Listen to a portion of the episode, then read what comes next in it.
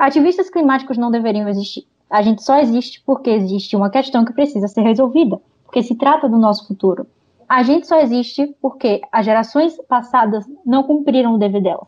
Tem adolescentes, crianças de 10, 12 anos fazendo o trabalho que adultos deveriam estar fazendo. Existe uma emergência que a gente precisa tratar.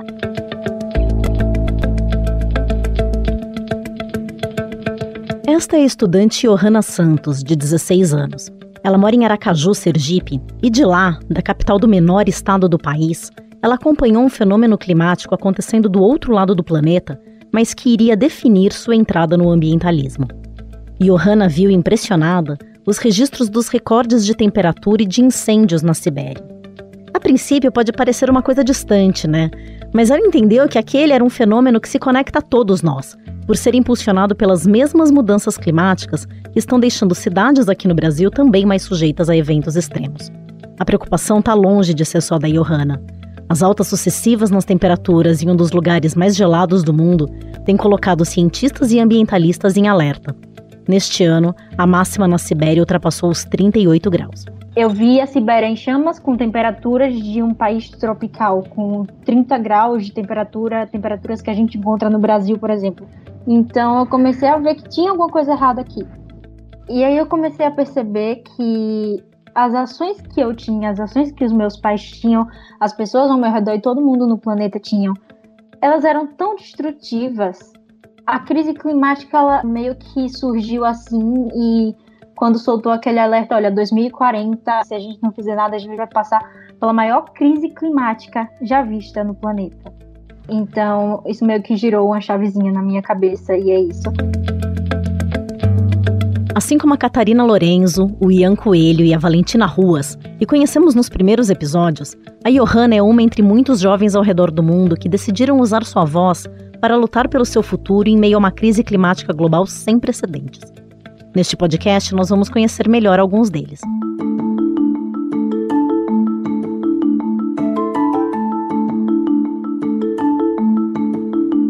Eu sou Giovana Girardi, repórter de Ciência e Meio Ambiente, e este é o Vozes da Retomada Verde, podcast que faz parte de um projeto do Estadão para mostrar como a tão necessária recuperação econômica global pós-pandemia precisa levar em conta o meio ambiente para garantir o futuro do planeta.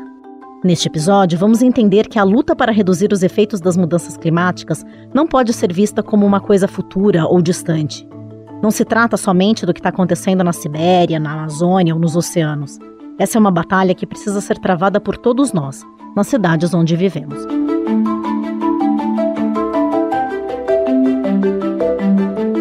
Quando o secretário-geral da ONU vai público e diz: olha, a luta pelas mudanças climáticas, né, a adaptação e mitigação da mudança climática, ela vai ser travada, ganha ou perdida nas cidades, porque elas contribuem com as emissões, mas também são parte da solução.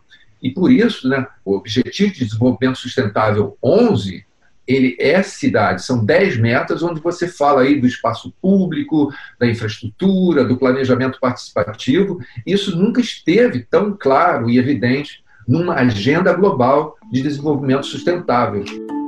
Este que ouvimos agora é o arquiteto e urbanista Cláudio Ascioli Júnior, brasileiro que é uma referência internacional nos temas de habitação, urbanização de favelas e gestão do desenvolvimento urbano. Carioca, ele mora há mais de 30 anos fora do Brasil e atualmente está se dividindo entre o Quênia e a Holanda.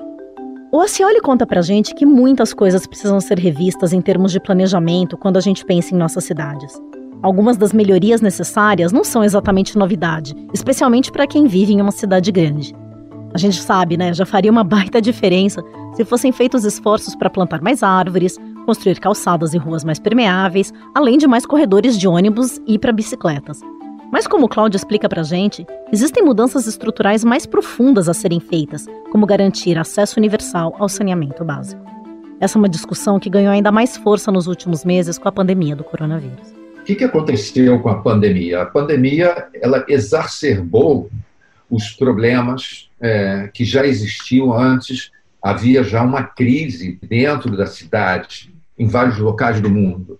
A desigualdade aumentando, uma cidade estratificada e segregada, onde você tem os ricos e os pobres, aqueles que têm acesso a tudo e os que não têm. verificamos que a pandemia é, trouxe para o debate né, a questão do planejamento da cidade e a cidade que nós queremos no futuro.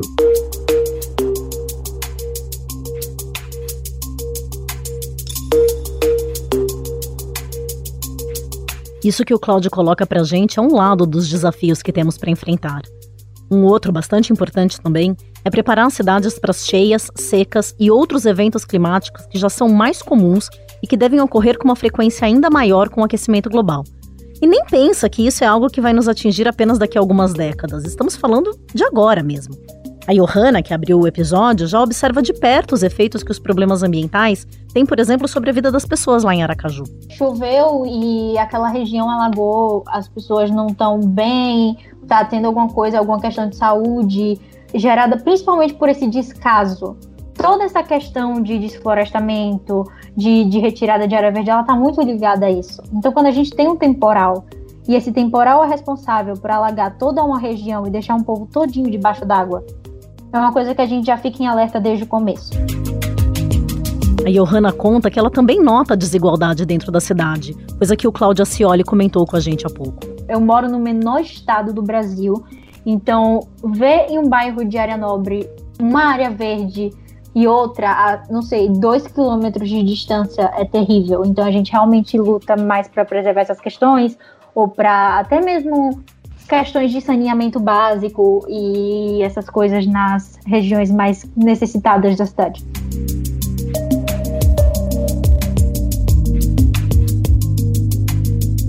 Nossa jovem ambientalista tocou aqui em um ponto crucial e foi mencionado por todos os especialistas que a gente ouviu para este podcast. Nas cidades, é imprescindível que a retomada verde ataque a questão da falta de saneamento básico no país. O acesso à água tratada e ao saneamento é um dos principais divisores entre os que têm tudo e os que nada têm. A pandemia escancarou o problema de gente que não tinha sequer condições de lavar as mãos. No primeiro episódio do nosso podcast, a gente ouviu o biólogo e engenheiro ambiental Ricardo Pereira, que é diretor técnico do SEBEDES, o Conselho Empresarial Brasileiro para o Desenvolvimento Sustentável.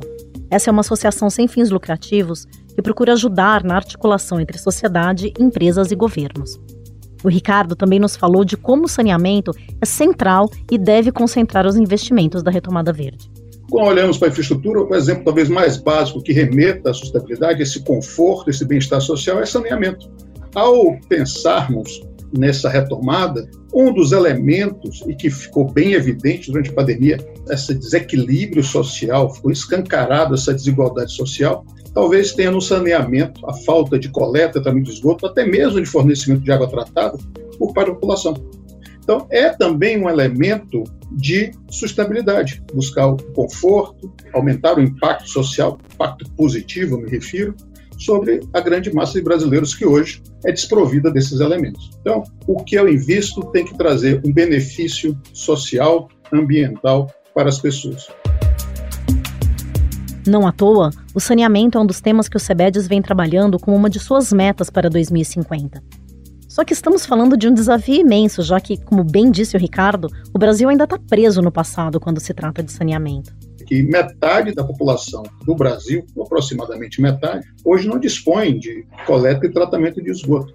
Ou seja, são números que nos remetem a final do século XVIII, ou seja, é algo impensável o prejuízo que isso traz para toda a população brasileira. Se você precificar isso ou contabilizar quantas horas perdidas de trabalho são deixadas de ser executadas no Brasil durante um ano em função de mulheres, e principalmente mulheres, isso aqui vale se destacar, que têm que levar seus filhos que adoeceram por ter exatamente doenças é, comuns relacionadas à falta de saneamento.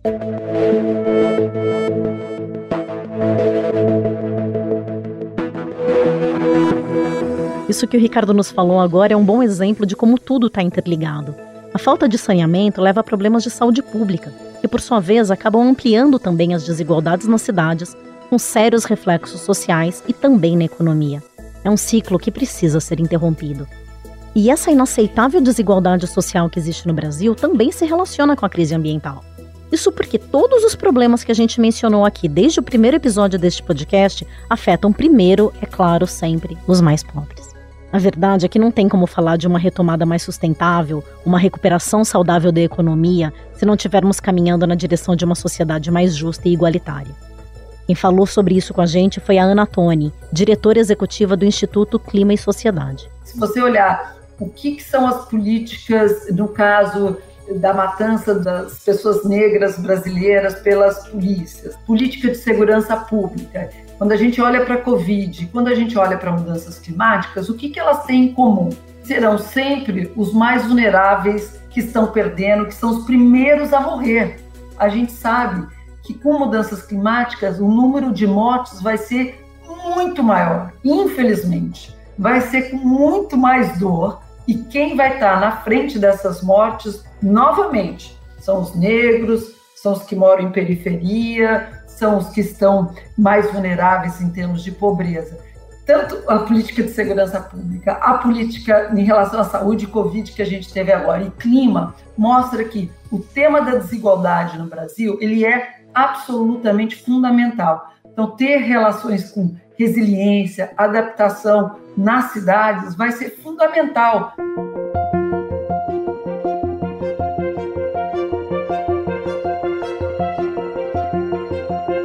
Só que para começar a resolver essas desigualdades requer muita coragem política. E as eleições municipais deste ano são uma excelente oportunidade para começar essas mudanças.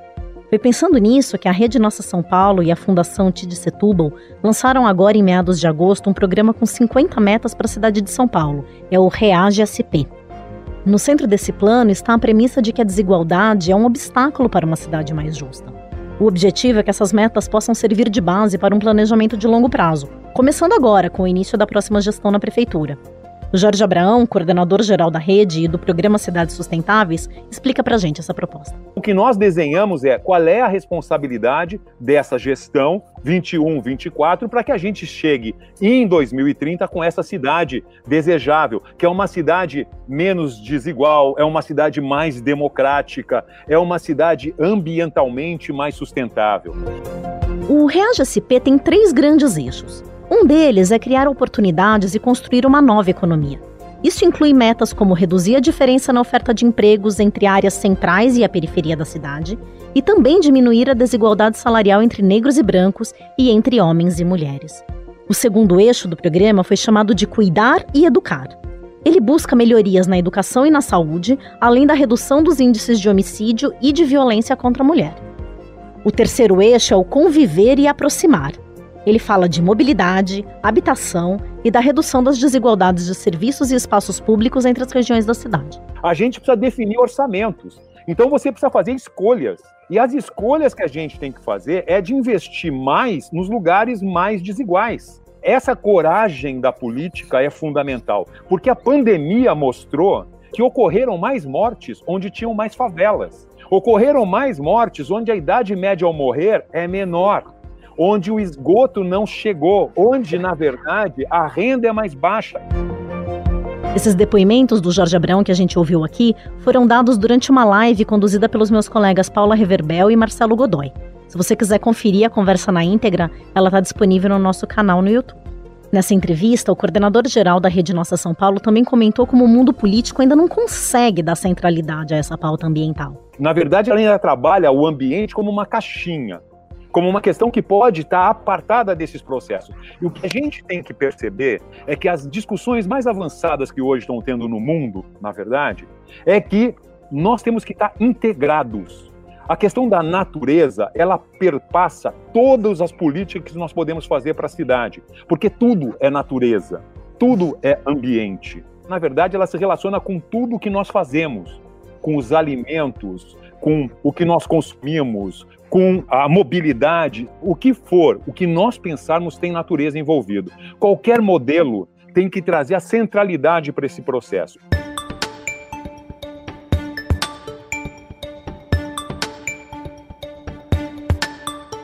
Mas talvez isso esteja começando a mudar. Como os meus colegas Marcelo e Paulo escreveram em uma reportagem publicada no fim de agosto no Estadão, o desenvolvimento sustentável da cidade, com projetos que visam a combater a crise econômica pós-pandemia, é um tema que acabou entrando na pauta das principais candidaturas à Prefeitura de São Paulo. E não só por aqui, né? Mas em todo o país, as próximas eleições são uma boa oportunidade para escolher um candidato que tenha esse olhar mais global, que tenha entre seus planos de governo pensar a cidade a partir desta retomada verde. O voto, afinal de contas, é uma força de pressão, assim como são as pressões do empresariado e de outros setores da sociedade civil, incluindo aqui, claro, essa nova geração de ambientalistas, como a Johanna de Aracaju, entre tantos outros. Na conversa que ela teve com a nossa repórter e produtora aqui do podcast, a Bárbara Rubira, ela contou o que fez em sua região para conseguir levar para frente as pautas locais. A gente pega pontos específicos na nossa cidade, no nosso estado, e faz assim: o que é está tendo de errado aqui? Basicamente, o que a gente faz no núcleo é cobrar por mudança, é cobrar por: olha, tem uma coisa errada acontecendo nesse bairro e a gente precisa resolver. Então, a gente vai atrás de prefeitura, a gente vai atrás de decreto, de garantia legal de permanência de área verde na cidade, a gente vai atrás de realmente dessas coisas. São coisas mais locais, coisas que, querendo ou não, impactam. Mas a Johanna conta pra gente que ainda enfrenta muita dificuldade para ter acesso aos gestores municipais e estaduais. Esse foi um problema que já apareceu aqui antes e que é enfrentado por outros colegas dela no movimento Fridays for Future aqui no Brasil. Em todas as cidades, eu arrisco a dizer, a gente precisa de um esforço. Não é fácil. No Rio Grande do Sul, três meninas do Fridays for Future de lá foram na frente de uma mina para chamar a atenção do governador, porque elas estavam querendo marcar uma reunião. E é muito difícil, porque elas foram no lugar e foram tiradas de lá porque disseram que elas não podiam se manifestar lá, três pessoas. Então, querendo ou não, eu acho que em todos os núcleos a gente meio que tem que exigir um pouco e é bem cansativo. A gente foi ouvir, é claro, uma dessas participantes do movimento lá no Sul.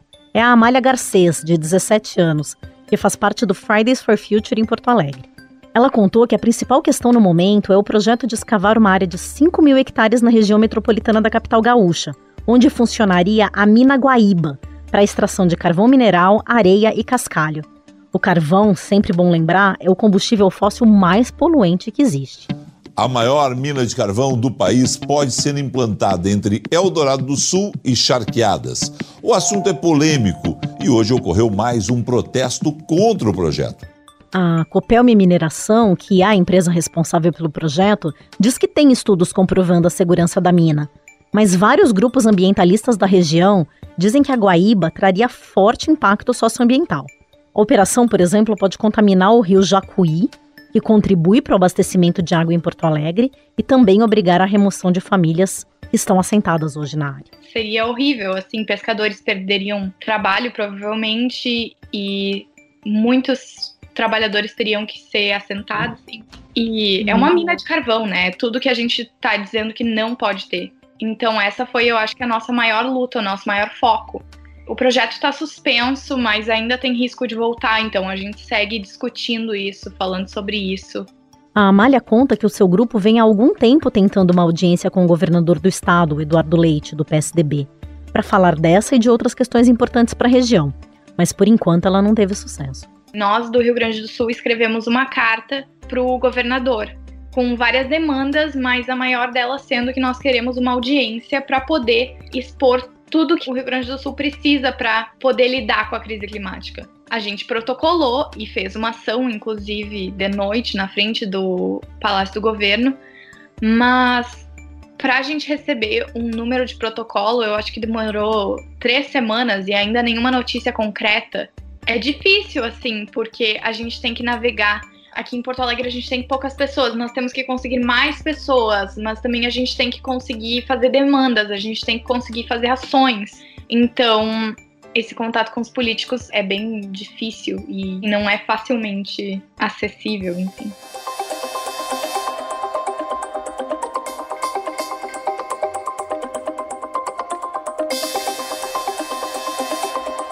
Projeto da Mina Guaíba vai na contramão do que especialistas apontam como prioridade para a retomada verde. Eu conversei com a Anatone sobre essa questão. Os novos investimentos, na opinião dela, não deveriam passar perto do setor de combustíveis fósseis, como carvão mineral e petróleo.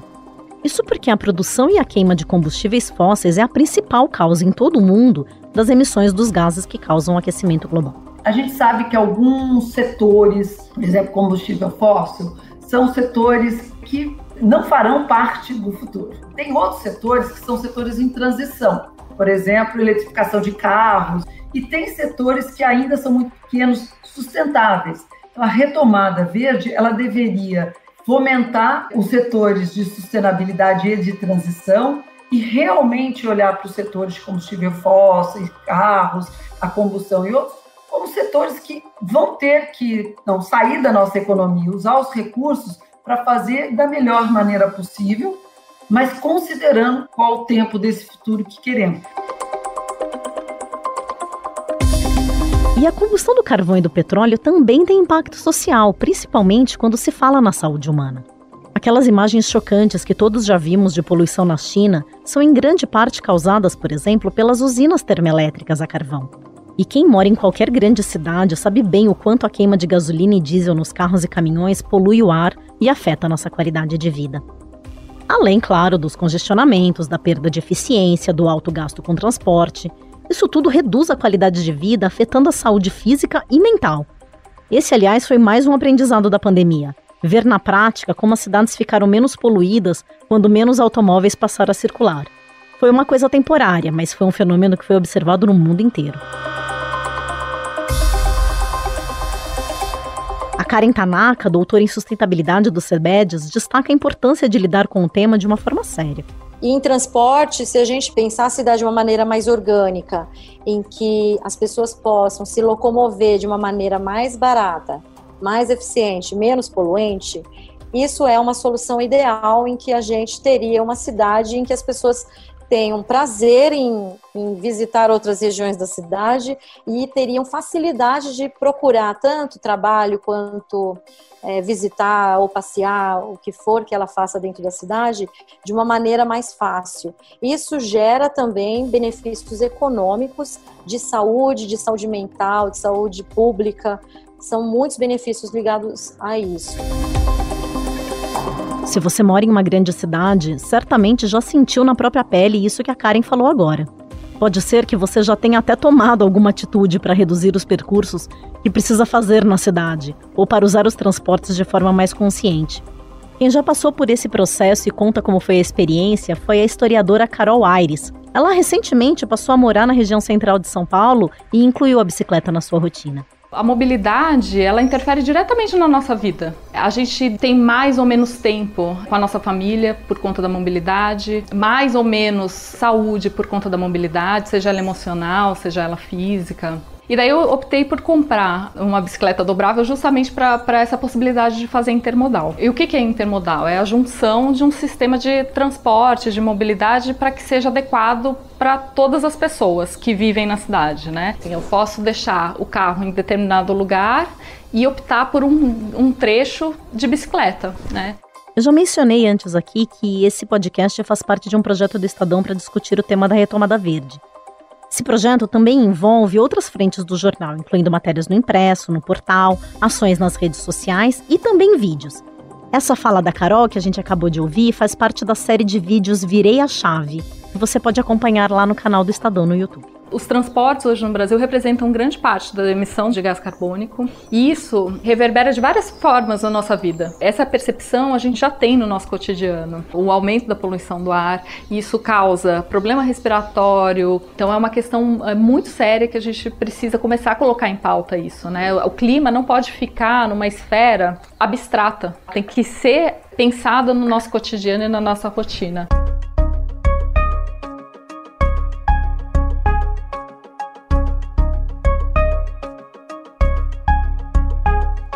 Carol resolveu mudar de bairro para poder reduzir os percursos. Mas ela e muitos de nós só fazemos grandes trajetos porque quase nunca as regiões onde moramos reúnem tudo o que a gente precisa em termos de infraestrutura e de emprego. É por isso que voltou à tona de forma bem forte agora recentemente o conceito de cidades policêntricas, que reúnam a uma curta distância opções de trabalho, de comércio, de estudo e de lazer, por exemplo. A solução não é nova, Cidades como Portland, nos Estados Unidos, e Melbourne, na Austrália, têm planos de comunidades mais autônomas, que são as chamadas vizinhanças de 20 minutos. Necessitamos cambiar a mirada Precisamos mudar a nossa visão sobre a cidade para dar muito mais importância para a qualidade de vida dos que vivem nela.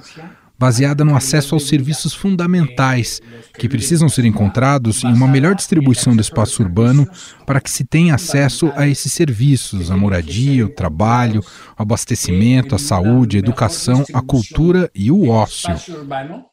Para ter acesso a esses serviços, a vivienda, o trabalho, o abastecimento, a saúde, a educação e a cultura e o ócio. Essa fala é de Carlos Moreno, pesquisador franco-colombiano que é uma das principais referências mundiais na discussão sobre cidades inteligentes, desenvolvimento sustentável e um conceito novo chamado crono-urbanismo. O Carlos foi um dos principais idealizadores da Cidade de 15 Minutos, que entrou na plataforma de reeleição da prefeita de Paris, Anne Hidalgo. O pesquisador é professor da Sorbonne e vem prestando consultoria de planejamento urbano na capital francesa. Essas cidades dos 15 minutos são possíveis à medida que haja um encontro triplo em uma nova maneira dos governos locais de se comprometer com as mudanças urbanas, um movimento de empoderamento cidadão, que considera que a via da descentralização é propícia para mudar o modo de vida, e um diálogo com os setores econômicos para que se compreendam a segmentação da cidade, que gera o caos, tráfico e movimentos de massa se descentralizamos a cidade, podemos relocalizar a economia com muito mais fluidez. Em um século em que as tecnologias digitais nos permitem descentralizar muito sem perder a produtividade e sem perder a capacidade de desenvolvimento econômico, porque vivemos em muitas economias de serviços. Porque vivimos em muitas economias de serviço. Eu imagino que você possa estar se perguntando agora se existe alguma chance de uma cidade como São Paulo adotar esse conceito de policentrismo, né? Sabe que esse assunto já surgiu aqui durante as discussões dos últimos planos diretores da capital, só que não foi levado para frente. Isso porque fazer algo a respeito depende de um pacto social, de vontade também dos agentes econômicos, não só dos políticos. Temos que cambiar o paradigma temos que mudar o paradigma, não de uma cidade que melhora pela tecnologia ou por intervenções em grandes obras, mas uma cidade que oferece uma qualidade de vida porque há muitos serviços para os cidadãos em muitos lugares da cidade. Distribuição, descentralização, com uma visão de ecologia humanista e de economia circular. Humanista e de economia circular.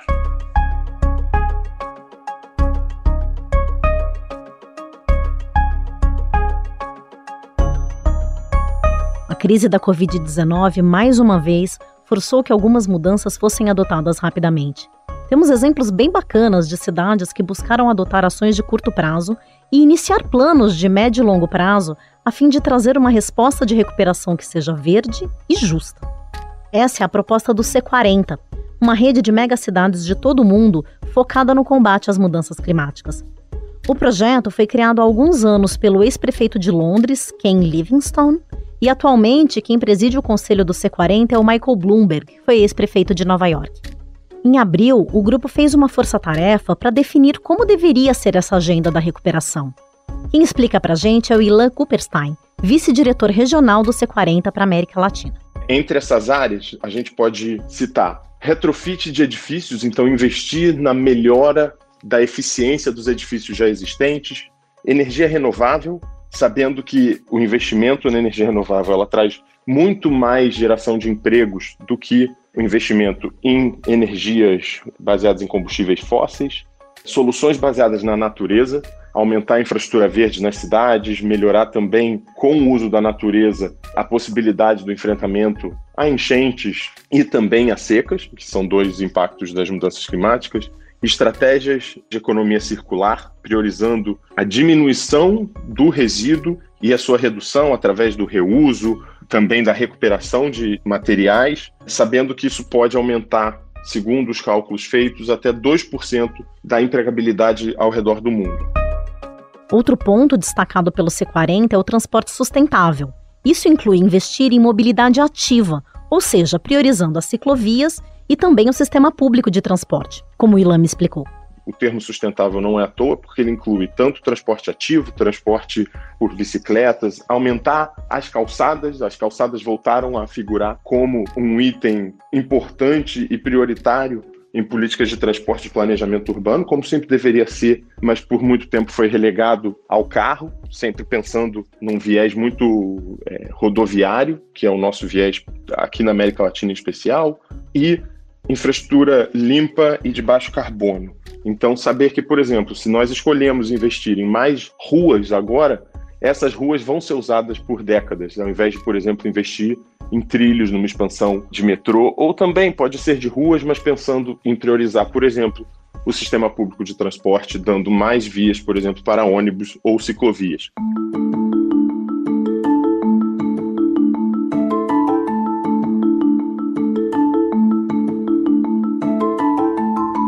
Esses princípios do C40 foram assinados por alguns prefeitos brasileiros, como Bruno Covas, aqui em São Paulo, ACM Neto, em Salvador, e Rafael Greca, em Curitiba. E mais uma vez, como a gente já disse aqui antes, investir em retomada verde é bom para os negócios e também para gerar emprego. Por exemplo, um investimento de um bilhão de reais em mobilidade ativa no país seria suficiente para construir 5 mil quilômetros de ciclovias ou criar 2 mil quilômetros de faixas exclusivas de ônibus ou ainda recuperar e construir 1.750 quilômetros de calçadas. Esses números estão em um relatório elaborado em uma parceria entre o Instituto Clima Info, o Observatório do Clima e o GT Infraestrutura, e foram passados com exclusividade aqui para o Estadão. A gente fez uma matéria sobre esse assunto no fim de agosto. Esse cálculo que a gente mencionou foi feito com base em um estudo americano que estimou que a construção de ciclovias gera 11 empregos por milhão de dólares investidos, ou aproximadamente 2 mil empregos por bilhão de reais. E essas ações não dependem necessariamente de obras grandes ou demoradas, como me falou o Shigeo Watanabe, do Instituto Clima Info. Se eu quiser construir um metrô, que é bárbaro, precisa ter muito mais metrô no Brasil do que tem hoje, mas metrô, eu vou começar a fazer um estudo de origem e destino, que eu tenho que ficar um ano medindo para ver onde é que é o próximo traçado, depois eu tenho que fazer todo o plano de urbanismo da coisa. Então, é legal, precisa fazer metrô, não tenho a menor dúvida, mas é alguma coisa que para sair do papel já demora cinco anos e depois demora mais cinco para construir o bicho. Não, legal. Então, calçada, ciclovia e faixa de ônibus não precisa esperar nada para fazer. É bem essa pegada que a gente tem. Como explica o Shigeu, existem várias soluções possíveis de custo baixo, ainda mais considerando os recursos disponíveis em cidades como São Paulo, que só nesse ano teve um orçamento de quase 69 bilhões de reais. Investir em calçadas, por exemplo, não apenas ajuda os que têm problemas de mobilidade, como idosos, deficientes físicos, ou também pais e mães que andam com carrinhos de bebê. É uma ajuda para todo mundo que anda a pé pela cidade. E é possível também começar a trocar o calçamento por pisos mais permeáveis que deixam a água da chuva passar, reduzindo os riscos de alagamentos. Calçadas mais largas estimulam as caminhadas. É a tal da mobilidade ativa que citam os especialistas, tão importante quando se pensa em reduzir as emissões de gás carbônico. E essas vias para pedestres podem incluir também árvores, jardins, aumentando o verde na cidade e melhorando o microclima. Existem ainda outras mudanças simples que os especialistas costumam recomendar, como ampliar a oferta de mobiliário urbano. Instalar mesas, bancos e cadeiras pode transformar uma vizinhança em um espaço de convívio e lazer. Não faltam alternativas simples e de baixo custo, como a gente viu aqui, que ajudam não só nesse momento de pandemia, mas deixam um legado sustentável para as cidades é questão de virar a chave no planejamento e nos investimentos urbanos.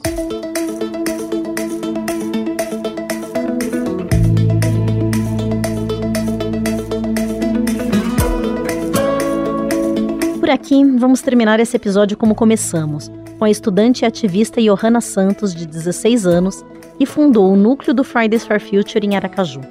Ela luta como pode por melhorias na sociedade e no seu estado e também se conecta com a batalha global contra as mudanças climáticas. A gente trabalha muito com a urgência, mas meio que dá uma satisfação ver quando a gente consegue alcançar um objetivo que a gente tem.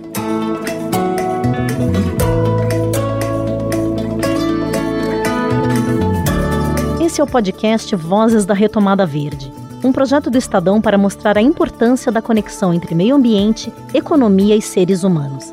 Na semana que vem, vamos falar dos aspectos econômicos desse movimento. Como a gente vem discutindo até aqui, eles são muitos e não envolvem apenas o Brasil. O acordo entre o Mercosul e a União Europeia, por exemplo, é uma das coisas que preocupa. Por outro lado, setores empresariais e do agronegócio vêm agindo e pressionando o governo pela preservação. Você vai conhecer também o ativista Abel Rodrigues, um paraense que hoje mora em Lisboa e já discursou ao lado da sueca Greta Thunberg. Esse episódio foi apresentado por mim, Giovana Girardi. Na reportagem tive a companhia de Bárbara Rubira, Júlia Lindner, Marcelo Godoy, Maiara Santiago, Paula Reverbel, Pablo Pereira e Priscila Mengue. A produção e o roteiro são de Ana Carolina Sacomã, Bárbara Rubira, Carla Miranda, Mônica Ciarelli e também conta com a minha participação. A montagem e a finalização são de Carlos do Amaral. O diretor do núcleo de áudio do Estadão é Emanuel Bonfim. Até a próxima semana.